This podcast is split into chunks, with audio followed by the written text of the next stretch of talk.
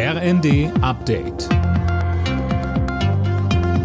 Stündlich neu. Auf den Punkt informiert. Ich bin Dirk Jostes. Guten Tag.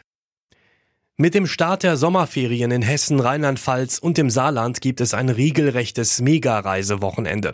14 Bundesländer haben jetzt gleichzeitig Ferien. Flughäfen, Straßen und Züge sind entsprechend voll. Eileen Schallhorn. Ja, allein an Deutschlands größtem Airport in Frankfurt werden in diesen Tagen 600.000 Reisende erwartet. Die Flughäfen empfehlen mindestens zweieinhalb Stunden vorm Abflug da zu sein. Auch auf den Autobahnen herrscht Hochbetrieb, so staureich wie vor der Pandemie, heißt es vom ADAC. Der empfiehlt lieber unter der Woche in den Urlaub oder zurückzufahren. Und in den Zügen macht sich weiter das 9-Euro-Ticket bemerkbar.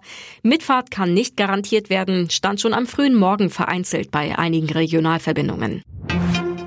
Nach dem Getreideabkommen zwischen Russland und der Ukraine herrscht Erleichterung in Afrika. Die Einigung sei eine willkommene Entwicklung, so die Afrikanische Union.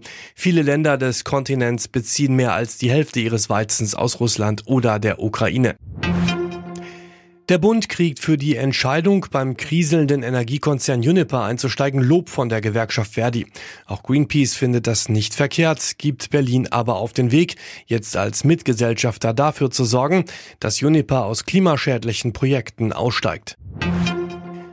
Zum ersten Mal weht am Reichstagsgebäude jetzt die Regenbogenflagge. Anlass ist der Christopher Street Day in Berlin.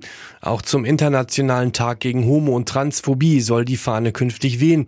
Das Parlament zeige damit Flagge für Toleranz und Vielfalt, sagte Bundestagspräsidentin Bärbel Baas in einer Videobotschaft. Frei ist eine Gesellschaft erst dann, wenn alle Menschen immer selbstbewusst, selbstbestimmt und sicher leben können.